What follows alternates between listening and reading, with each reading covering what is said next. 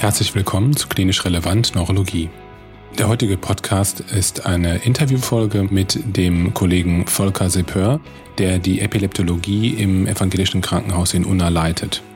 Wie Sie merken werden, ist er ein sehr interessanter Gesprächspartner, der viele Geschichten zu Antiepileptika und der Epilepsie an sich berichten kann.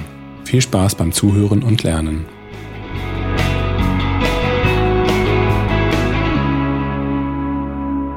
Lieber Volker, vielen Dank für deine Zeit ja, hallo heute.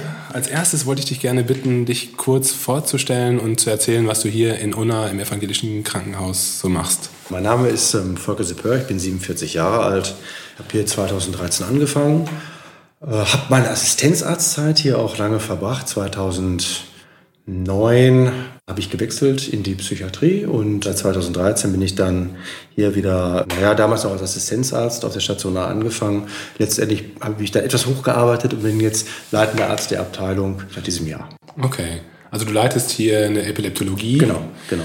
Wie viele Betten habt ihr hier so? Wir haben hier 13 Betten. Also noch klar, wir haben uns vergrößert. 2020 ist das Ziel, dass wir ein Epilepsiezentrum aufmachen. Mhm. Und ähm, ja, das ist mein größter, das ist mein größter Wunsch, ne, dass das ja. bewerkstelligt wird. Das wird bestimmt klappen. Ich hoffe mal, ich hoffe mal. Ich hatte dir ja schon gerade gesagt, ich wollte gerne so ein bisschen dein Expertenwissen hier anzapfen. Und die erste Frage, die ich dir gerne mal so stellen wollte, ist, was sind so in deinem, also das ist ja ganz persönliche Einschätzung von ja. dir, was sind so deine Antiepileptika, die so am meisten eine Rolle spielen in deinem Alltag? Mhm. Und vielleicht auch warum ist das so? Gut, also ich meine, es gibt ja klare Richtlinien, an die man sich halten sollte. Ja? ja. Also, äh, von den Leitlinien her, da tut sich gar nicht so viel. Also wir haben die fokale Epilepsie, wir haben die generalisierte Epilepsie. Ja. Und wenn ich jetzt bei der fokalen bleibe, leitliniengetreu, was ist es? Es ist dann Lamotrigin und ja. es ist Levetiracetam. Ja. Gut, das sind halt die gängigsten Medikamente, die man geben kann. Ich sag mal, Oxcarbazepin spielt natürlich auch eine gewisse Rolle mhm. noch dabei, wobei man natürlich sagen soll, oder immer wieder gesagt wird, dass Enzyminduktoren, wie die ganze Carbamazepin-Gruppe, Oxcarbazepin, Estigarbazepinacetat eher nicht verwendet werden soll, Carbamazepin vor allem mhm. nicht mehr, weil die hat sehr viele Nebenwirkungen. Ja. Beim Lamotrigin, beim Levetiracetam ist das nicht der Fall. Deswegen, deswegen werden die auch an erster Stelle genannt. Und ähm, ich bin da auch eher der Fan vom Levetiracetam. Das ist gut erprobt. Ja. ja das, das, kennt jeder. Man ja. kann es immer gut anwenden, macht ja. man nichts verkehrt mit. Ja. ja. Und bei der generalisierten Epilepsie ist es ja, dass wir dort auch bestimmte Lieblingspräparate haben. Empfohlen wird zum Beispiel das Valproat, mhm. was man gerne geben kann. Mhm. Wo man ein bisschen aufpassen muss bei den Frauen. Da gab es ja jetzt den, ich glaube vor zwei Jahren war das, ne? Vor zwei Jahren diesen rote Handbrief. Ah, das stimmt. Ja, das stimmt. Nee, das, hatte, äh, das war das Problem wegen der Teratogenität ja. und äh, der Verlust der Kognition bei den Frauen, wenn die im gebärfähigen Alter sind. Mhm. Und deswegen ist das wirklich dort nur noch Rarität, dass man es bei gebärfähigen Frauen einsetzen darf, das ja. Valproat. Ne? Ist aber ansonsten super wirksam bei den generalisierten Formen der Epilepsie. Ich persönlich bin auch noch ein Fan von dem Nachfolgepräparat von Levetiracetam. Ich weiß gar nicht, ob das bekannt ist. Brivaracetam. Ja. Weil in unserer Abteilung ist das so, wir haben viele Patienten mit Epilepsie und Behinderung. Okay. Und die neigen schon gerne zur Aggression. Okay. Und wenn man so statistisch sieht, 10%, 12% reagieren mit Aggression auf Levetiracetam. Mhm. Und beim Brevaracetam sind so meine Einschätzungen eher 1 bis 2, okay. 3 Prozent. Ich habe also so eine Studie sogar mal gemacht, wo ich da so sehen kann, also recht wenig Patienten yeah. neigen dann zur Aggression. Okay. Und bei guter Verträglichkeit und bei guter Wirksamkeit. Und das ist so mein persönlicher Favorit. Ja, super. Ansonsten gibt es natürlich viele andere gute Präparate. Ja, ja. auch das, das Lacosamid ist ein tolles Präparat, interaktionsfrei. Mhm. Ja, muss man sich nicht viel Gedanken mhm. machen, wenn der Patient gerade im Alter 20, 30 Präparate einnimmt, ja so gefühlt mhm. 20, oder manche nehmen sogar 20, 30 ein, ja. dann kann man mit Lacosamid auch nichts falsch machen bei der fokalen ja. Epilepsie. Ne? Ja. Da wird man einfach einnehmen und sagen, interagiert mit nichts. Da muss man aufpassen beim Lamotrigin. Das interagiert mit 22 Präparaten. Ja. Und wer kennt die auswendig? Keiner. Ja, ich auch nicht. Ja. Ja, dann musst du erstmal nachschlagen. Ja. Wobei das eben beim Levetiracetam auch wieder der Vorteil ist. Ne? Auch keine Interaktion mit anderen Präparaten. Ja. Ich bin ja als Konsilarzt so ein bisschen in mehreren Kliniken unterwegs und man hat das Gefühl, wohin man guckt, man sieht das Levetiracetam. Mhm, ja. Überall. Ja, ne? natürlich. Wie siehst du das so? Also ich meine, du hast gerade gesagt, das ist ein super Präparat, das ja. ist gut wirksam. Ja. Also siehst du das gar nicht so kritisch, dass nein, da jetzt... Nein, nein. Wenn, wenn was Gutes ist, dann läuft es auch gut. Ja. Also erstmal, wie gesagt, der Arzt muss wenig überlegen. Man macht nichts mit genau. verkehrt. Es hat kaum eine Interaktion. Es interagiert mit einem Reservepräparat, einem Reserveantibiotikum, was man aber heutzutage gar nicht mehr nimmt. Ansonsten hat es mit keinem anderen Präparat eine Interaktion. Okay. Also man muss nicht viel überlegen, man macht nicht viel falsch. Dann ist es gut wirksam bei der fokalen Epilepsie, mhm. leitliniengetreu Mittel der ersten Wahl bei der fokalen Epilepsie. Bei der generalisierten Epilepsie hat es auch eine Wirksamkeit, mhm. formal, aber gar keine Zulassung zur Monotherapie bekommen. Mhm. Ja, die Pharmafirmen waren gar nicht mehr daran interessiert, weil die Wirkung einfach so gut ist, auch mhm. bei der generalisierten mhm. Epilepsieform, dass die gesagt haben, ach, weißt du was, die Gelder, die werden da jetzt nicht auch noch für die Zulassung zur Monotherapie ja. verschwenden. Ja. Liegt doch sowieso, das weiß doch jeder. Okay, ja, aber so ein bisschen ist das ja auch eingetreten. Ne? Ja. Das ist so eingetreten. Ja. formal muss man den Patienten immer noch sagen, Levetiracetam bei der generalisierten Epilepsie ist off-label. Kennt man ihn auf, dann sagt man immer, hallo, bin ich das Versuchskaninchen? Nee, mhm. bist kein Versuchskaninchen. Mhm. Es wirkt einfach, nur mhm. muss man erklären, dass man gar nicht bestrebt war, die Monotherapie zu verwirklichen. Das Einzige, wie gesagt, das muss man sagen, bei psychiatrischen Patienten ein bisschen aufpassen. Neigung zur Aggression, Verhaltensauffälligkeiten ja. können auftreten. Ansonsten recht ne wenig Nebenwirkung und Top-Verstoffwechslung. Mhm. Wird nicht über die Leber verstoffwechselt, mhm. wird zum großen Teil in Wasser, also hydrolysiert im Körper und der Rest wird über die Nieren ausgeschieden. Bisschen mhm. aufpassen bei Niereninsuffizienz. Mhm. Da muss man dann mit der Dosierung etwas aufpassen, aber ansonsten es ist ein sehr vorteilhaft, dieses Medikament. Und ich kann durchaus nachvollziehen, dass das, das so einen guten äh, Weg genommen hat, ja. Nochmal kurz zum Lamotrigin. Das ist ja, wie du gerade schon gesagt hast, auch mhm. omnipräsent in den Leitlinien. Ja. Was, was würdest du sagen, sind so die Nachteile vom Lamotrigin? Du hast schon gerade angesprochen, klar, Interaktionen sind sehr häufig. Was ist noch problematisch beim Lamotrigin? Naja, also sagen wir mal erstmal den Vorteil, bevor wir die Nachteile sagen. Ja. Also der Vorteil ist ähnlich wie beim Levetiracetam, man muss auch nicht viel überlegen. Ne? Mhm. Das kann ich benutzen bei der fokalen Epilepsie mhm. und hat auch eine Zulassung bei der generalisierten Epilepsie. Und dort auch in Monotherapie. Ja. ja, der Nachteil ist natürlich, im Krankenhaus will ich Erfolge sehen. Ja. Und ich möchte diese Erfolge schnell sehen. Ja. Wir haben den Vorteil hier, dass wir eine Komplexbehandlung haben und wir müssen nicht auf die Tage achten. Wenn der Patient mal drei Wochen hier stationär ist, vier Wochen stationär ist, dann ist das nicht schlimm. Okay. Das ist budgettechnisch alles machbar.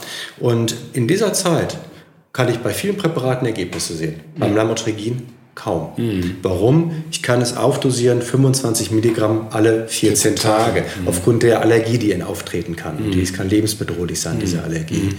Und wenn einmal eine Allergie aufgetreten ist, dann kann ich das Präparat nie mehr benutzen. Mhm. Das ist dann, die Chance ist dann vertan. Also habe ich keine richtigen Ergebnisse. Ich mache das dann so, wenn man natürlich Lamotrigin nimmt, dann dosiere ich das ein. Der Patient wird entlassen. Wahrscheinlich dann mit Aufdosierungsschema. Okay. Und dann bestelle ich ihn wieder ein und schaue mir an, was ist denn passiert. Mhm. Aber das zieht sich halt. Mhm. Ja, dann kommt er wieder und sagt, ich habe immer noch Anfälle. Mhm. Ja, dann geht man wieder weiter höher. Mhm. Dann muss ich gucken. Interaktion nimmt er auch noch einen Enzyminduktor ein, ja. dann baue ich keinen Spiegel wieder richtig auf. Mhm. Dann muss man wieder gucken, wie ist das denn? Ist das eine junge Frau? Nimmt ihr die Pille ein? Mhm. Ja, die Pille senkt wieder den Lamotriegenspiegel. Mhm. Da sind mehrere Faktoren, die dadurch beeinflusst werden. Man kann es für jegliche Form der Epilepsie benutzen, ob generalisiert oder fokal. Aber das ist eben halt etwas, was mich persönlich stört.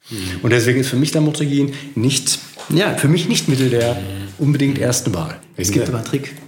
Wenn ich mir denke, in Zukunft könnte Lamotrigin mein Medikament sein. Dann lasse ich ihn erstmal ohne Lamotrigin, aber mit einer Testdosis von 5 Milligramm. Okay. Der schluckt dir dann über 6, 7 Wochen. Mhm. Wenn ich in 6, 7 Wochen mit meiner vorherigen Therapie, egal was das dann war, keinen Erfolg hatte, hat er 6 bis 7 Wochen 5 Milligramm Lamotrigin genommen. Ohne Nebenwirkung, ohne ah, irgendetwas. Das heißt, du hast die Allergie schon mal raus. Genau. Ah. Ich habe, es ist wie eine Desensibilisierung. Ja, ja, ja. ja okay. Und dann kann ich das Medikament fünfmal schneller eindosieren.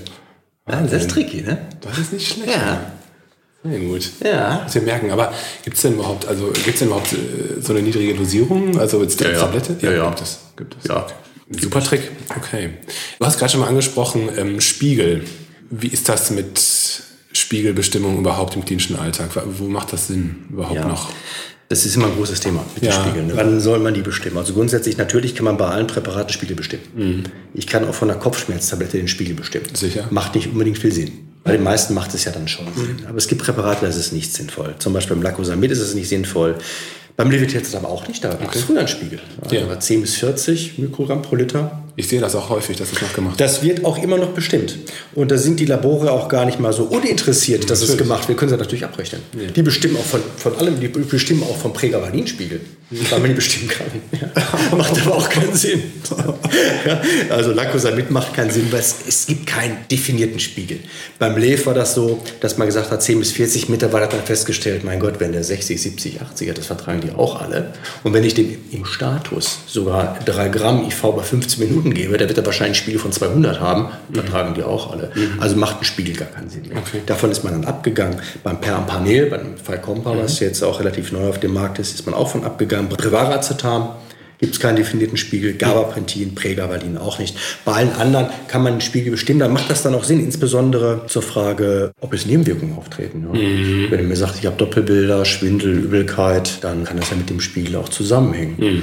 Bei dem ich gelernt habe, bei dem Herrn Idner, dem früheren Chefarzt von Bethel, der hat immer gesagt, Früher gab es ja gar keine Spiegel. Da haben wir eindosiert. Wenn was innen schlecht wurde, war es zu viel. Ja, ja, ja, ja. Also man sollte sich nicht so an Spiegel klammern. Das macht keinen Sinn. Natürlich. Ich finde wichtig, und dann macht es durchaus auch Sinn, mal den Spiegel zu bestimmen, wenn ich wissen will, nimmt er überhaupt seine Präparate ein. Er kommt jede Woche in die Ambulanz, sagt, ich hatte einen Anfall, einen ja. Anfall. Man erhöht die Präparate, nimmt er die überhaupt ein? Mhm. Dann bestimme ich auch schon mal beim mhm. Den Spiegel, um mhm. zu gucken, nimmt er sie überhaupt? Ne? Mhm. Das, und wenn ich dann natürlich Präparate ändere, dann sollte man auch mal einen Spiegel bestimmen. Mhm. Ansonsten, wir machen das hier bei uns in der Ambulanz einmal jährlich, dass wir die einmal kontrollieren. Mhm. Je nachdem, also auch auf Wunsch des Patienten. Die wünschen sich auch im Ambulanzkontakt immer einmal eine Spiegelbestimmung. Ganz kurz, ähm, wann mhm. ist tageszeitlich gesehen ein guter Zeitpunkt, um den ja, Spiegel zu bestimmen? Nicht der Spiegel morgens. Nüchtern, also Talspiegel genau, sozusagen. Genau. Ja. Abends nehmen, morgens nicht einnehmen, dann zur Blutentnahme und dann, und dann wieder einnehmen. Okay. Mhm. Ja. Du hast gerade schon das Perampanel angesprochen. Ja. Was ist das denn für ein Zeug eigentlich? Das ist ein Präparat von ESAI, muss ich jetzt überlegen, was auf den Markt kam. Ich glaube 2012 ungefähr. Ja, also es ist das ist nochmal wieder zurückgenommen worden, oder? Oder vom Markt genommen worden? Es wurde vom Markt genommen, weil es kein, angeblich keinen Zusatznutzen gegeben hat. Okay. Das muss man wieder relativieren. Also wenn man sich... Gut, aber jetzt sind wir erstmal beim Pempanel. Also Pempanel ist ein Präparat, das ist ein AMPA-Rezeptor-Antagonist. Hat ein einzigartiges Wirkspektrum. Gibt es nichts anderes, was so wirkt. Ist für mich ergänzend immer ein Präparat, was man nehmen kann. Den Riesendurchbruch erwarte ich nicht davon. Mhm. Allein wenn ich mir die Präparate anschaue, die in letzter Zeit auf den Markt kamen, es gab jetzt kein Präparat, wo man sagen kann, damit haben wir einen Riesendurchbruch gebracht. Mhm. Ja, immerhin, es ist unverändert. 50 Prozent aller Patienten werden mit einem Präparat anfallsfrei. Und äh, ich bekomme mit allen Präparaten zwei Drittel anfallsfrei, ein Drittel nicht. Nur eben mal bei neuen Präparaten ist das so und auch beim Falcompa so. Die haben relativ neben, weniger Nebenwirkungen, sind mhm. weniger enzyminduzierend. Mhm. Das Wirkspektrum ist ganz gut. Wir haben eine lange Halbwertzeit, die liegt bei, das weiß ich auswendig, 105 Stunden, also sehr lange, ja. sodass man nur eine Einmalgabe geben muss. Denkt man mhm. auch wieder von Vorteil. Mhm. mhm. Auf der anderen Seite muss man dann auch wieder sagen, zur Monotherapie ist es ja gar nicht zugelassen. Mhm. Also muss der Patient meistens sowieso seine Präparate morgens und abends einnehmen mhm. und dann eine Einmalgabe abends macht dann auch nicht so viel Sinn. Ne? Mhm. mhm. Also letztlich bemerkenswert ist nur der Wirkmechanismus, der sich abhebt von den, genau. äh, von den anderen. Ja, das finde ich schon vom Bärenpanel. Das ist das, was ich so hervorheben würde. Fahrtüchtigkeit wollte ich dich ja. gerne mal ganz kurz fragen, weil das ja. immer ja auch wieder zu Verwirrungen führt. Wie ist das mit deinen Patienten? Wie, wie, wie mhm. handhabst du das mit, mit Fahrtüchtigkeit?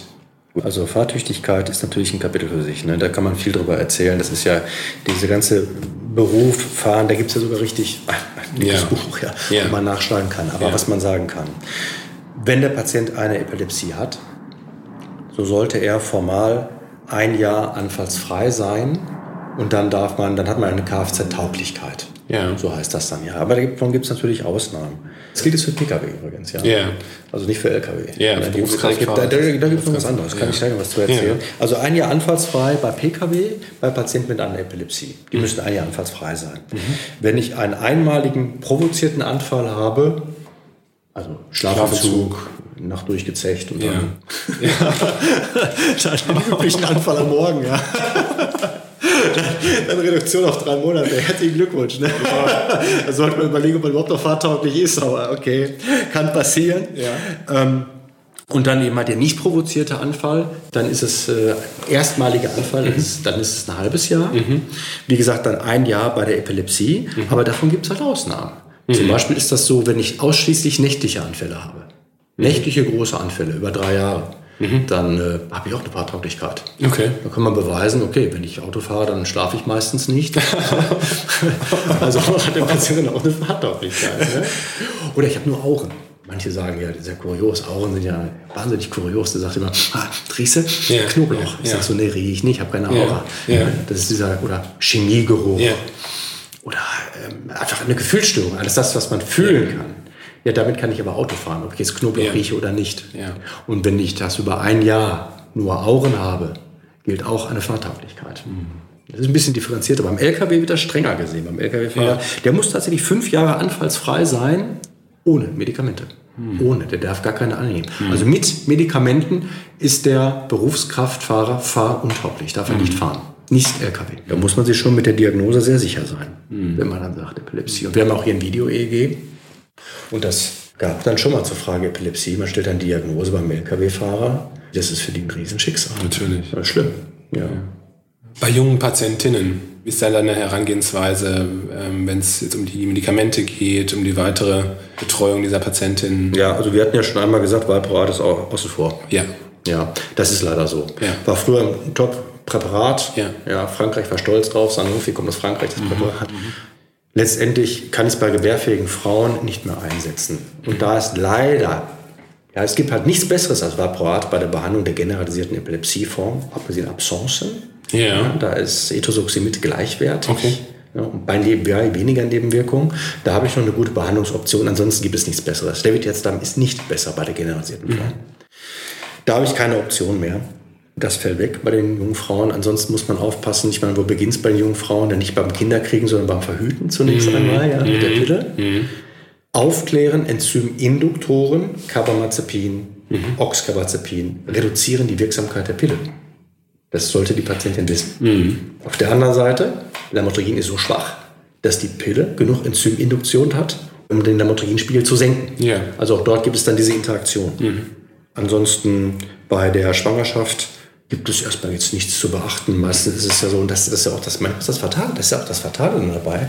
Es geht ja bei der Schwangerschaft immer darum, Neuralrohrschluss, hat es sich geschlossen oder nicht? Und das war ja das K.O.-Kriterium auch für Valproat. Und das Fatale ist ja, wann ist der Neuralrohrschluss? Mhm. Sechste, siebte Woche. Mhm. Da wissen manche Patienten noch gar, keine Chance, gar keine Chance, das vorher mhm. abzusetzen. Mhm. Deswegen hat es auch diese Kontraindikation im roten Handbrief bekommen. Mhm. Ja. Und dann, wenn das Kind dann doch dann gesund auf der Welt ist, mhm. die Frage stillen, wird häufig nicht empfohlen. Auch in der Fachinformation steht immer, wird nicht empfohlen, stillen wird nicht empfohlen. Ja, warum? Weil es bei den meisten Präparaten die Muttermilch übergeht. Als Epileptologe sehen wir das Stillen aber als sehr, sehr wichtig an. Mhm. Und wir empfehlen grundsätzlich Stillen bei jedem Präparat. Stillen ist wichtig. Mhm. Dann muss man halt beachten, dass es Präparate gibt, zum Beispiel das Phenobarbital, was auch sehr, sehr lipophil ist, also mhm. gut in die Muttermilch übergeht. Die Kinder werden müde beim Stillen. Das ist ein Barbiturat. also, kann auch ein Vorteil sein. Ja, aber so, ja, es hat eine Trinkschwäche. Ne? Es trinkt ja, ja nicht. Klar, ich weiß. Ja, die schlafen dann ein und dann muss man sagen, mal so, hallo, komm, mach weiter. Immer so Wachhotel. Ne? Ja, ja, okay. ja. Ich glaube, 2017 war es, dass es eine neue Einteilung der Epilepsien an sich gegeben hat. War das, ist das richtig, was ich jetzt sage? Ja, es ist ja immer Einteilung der Epilepsien und eine Einteilung der Anfallsklassifikation. Ratifiziert sind jetzt die Anfallsklassifikation. Es war ja früher immer Aura beispielsweise, mhm. dann äh, der tonisch-klonische Anfall. Und das ist jetzt etwas verändert worden. Hat das irgendeine Relevanz für deine klinische Tätigkeit? Ja, im Moment noch nicht, das wird es aber wohl werden. Okay. Wie gesagt, 2020 Epilepsiezentrum ist geplant und ohne die neue Anfallsklassifikation kommen wir da nicht hin. Also wenn wir diesen Standard haben wollen, dann müssen wir uns jetzt beugen ja. und auch die neue Anfallsklassifikation übernehmen. Wir werden das hier so machen, dass ich einen Vortrag vorbereiten werde für unsere Mitarbeiter und auch, dass die Mitarbeiter Vorträge vorbereiten, jeder so einen Teil mhm. davon und dass wir uns dann gegenseitig dann schulen, dass das einfach übernommen wird, dass wir mhm. das einfach leben. Mhm. Und das verbreiten wir dann eben halt auch in der neurologischen Abteilung, dass man das einfach übernimmt. Das muss das Ziel sein. Das mhm. muss äh, eine gewisse Qualität haben. Mhm. Und das ist dann auch für dieses Jahr geplant. Es tut sich nicht so viel. Der Begriff fokal generalisiert bleibt immer noch gleich. Mhm. Ja, Kryptogen heißt es auf Deutsch ja unbekannt. Alles ist etwas mehr auf die Motorik abgestimmt. Mhm. Da ist auf einzelne Sachen einzugehen. Man wird sich dran gewöhnen, mhm. wie an die alte Klassifikation auch. Noch eine letzte klinische Frage, ja. die ja auch häufig, glaube ich, viele Kollegen trifft. Status Epilepticus So der, einmal von den Stufen, ja. von den Stufen der Behandlungsmöglichkeiten. Ja. Wie ist das so äh, aktuell? Aha. Also, wenn man jetzt, das ist natürlich etwas differenziert zu betrachten. Wenn ich natürlich eine, ich sag mal, Epilepsia partialis continua habe, dann zuckt der Patient etwas mit, der rechten Hand. Mhm. Das ist jetzt nicht so schlimm. schlimm. Ja, das ist nicht so schlimm. Mhm. Wenn ich natürlich, sagen wir, den großen generalisierten tonisch-klonischen Anfallsstatus habe, ist lebensbedrohlich. Ja. Daran kann man versterben. Ja. Rhabdomyolyse, ja. Nierenversagen, Tod. Die haben teilweise eine CK von 50.000, habe ich mal erlebt. Das ist ein lebensbedrohlicher Zustand. Mhm. Was muss man dann tun? Das Erste, was wir geben, das sind Benzodiazepine. Ja. ja. Und da sind wir meistens mit äh, Tavor ganz gut, Lorazepam ganz gut bedient dabei. Ich habe für unser Klinikum einen Standard entwickelt, ja. dass wir beginnen meistens mit, nicht meistens, also das ist dann mit 4 Milligramm, dann 10 Minuten Pause, dann abhängig vom Alter und vom Zustand der Sedierung ja. nochmal 4 Milligramm. Ja. Und äh, dann sollte man erstmal Pause machen und Patienten auf die Intensivstation schieben, mhm. wenn er weiter noch mhm. tonisch-klonische Anfälle hat. Und da wird es dann weitergehen. Und ähm, da müsste ich dann selbst mal nachschlagen. Ja. ja aber dafür habe ich, dafür habe ich dann ja. Jetzt kommen wir nämlich sogar noch darauf. Ja, das ist super, dass du das sagst. Weil ja. Du hast ja ein Buch geschrieben. Genau. Antiepileptika für die Kitteltasche. Ja. Und das finde ich bemerkenswert. Und das passt wirklich ohne Probleme in, in den Kittel. Und da steht auch wunderbar drin, was man machen kann in so einer Situation. Genau. Ich habe hinten, also wir haben auf der einen Seite wird jedes Präparat einmal durchleuchtet, jedes, jedes gängige Präparat ja. wird einmal durchleuchtet und das ist immer Handelsname, Wirkmechanismus kurz ja. beschrieben, Zulassungsspektrum, mhm. die Darreichungsform, Kontraindikation, dann wirklich nur die wichtigen Nebenwirkungen, nicht ja. diese, das könnte vielleicht mhm. einer von Millionen, mhm. sondern die wichtigen Nebenwirkungen. Dann die Dosierung. Ne? Wie mhm. häufig ist das denn so? Ja, dosier mal Zonegran ein. Ja, wie geht denn das? Was, oh, keine Ahnung. Mhm. Guck mal im Internet nach. Ja. Deswegen Initialdosierung, Aufdosierung, Zieldosierung, Verabreichung, Steady State, alles recht übersichtlich gemacht. Interaktion. Und daneben halt auch mal die Besonderheiten bei jungen Frauen. Ja. Die fragen immer nach, ja, wie ja. ist es mit immer Kontrazeption, Fehlbildungsrisiko, Stillzeit ja. und zum Schluss ja. dann so meine abschließende Beurteilung zu jedem einzelnen Präparat. Und aber, ach so, wir waren ja bei der, Im Status. das war jetzt genug Werbung. Ja. Der Status steht hinten auch drin, mhm. wie es dann weitergeht was man machen kann. Wir würden ja dann auf Antikonversiva mhm. übergreifen und dort weiterarbeiten, wenn die Benzos versagt haben. Ja. ja wir haben 8 Milligramm Tabo drin und dann guckt man halt nach, wie viel kann ich denn da geben. Da habe ich dann hier zum Beispiel den nächsten Schritt mit Valproat, 30 bis 40 Milligramm pro Kilogramm IV, maximal 10 Milligramm pro Kilogramm pro Minute, würde ich dann selbst nachschauen. Ja, dann würde ja. man dann gucken. Das sind Werte, die weiß ich selbst nicht auswendig. Ja gut, klar. Was man momentan nichts mit verkehrt macht, haben, 3 Gramm über 15 Minuten.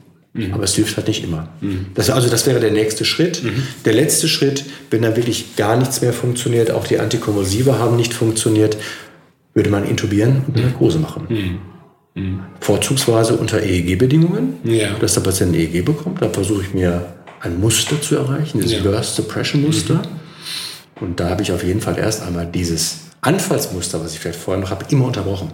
Inwiefern das dann wieder auch bleibt, dass es durchbrochen yeah. ist, das wird man sehen. Da gibt es yeah. keine Studien darüber. Wie lange lasse ich die Patienten intubiert? Wie tief mache ich die Narkose? Das weiß man selbst gar nicht ganz genau, wie man da fahren, wie man da handeln soll. Aber ich habe dann erstmal das getan, was ich tun kann mhm. und habe erstmal den Status durchbrochen.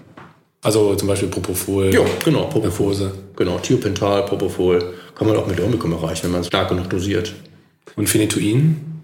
Phenetuin auch zugelassen zur Behandlung des Status.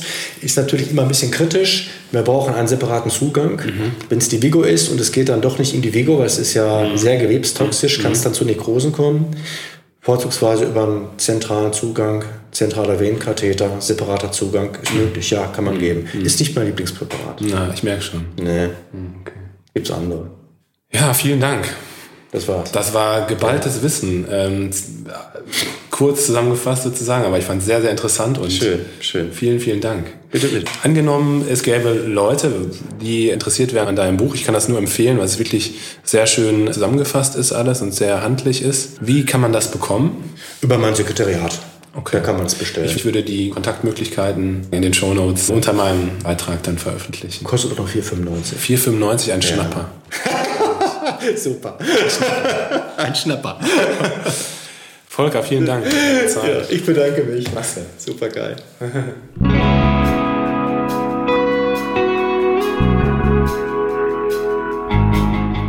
Vielen Dank fürs Zuhören. Wir hoffen, dass Sie heute wieder viel gelernt haben und dabei auch noch Spaß hatten. Bitte kontaktieren Sie uns unter kontakt.klinisch-relevant.de, wenn Sie Fragen oder Anregungen haben. Wir würden uns auch riesig freuen, wenn Sie anderen Kollegen von Klinisch Relevant erzählen würden. Bis bald.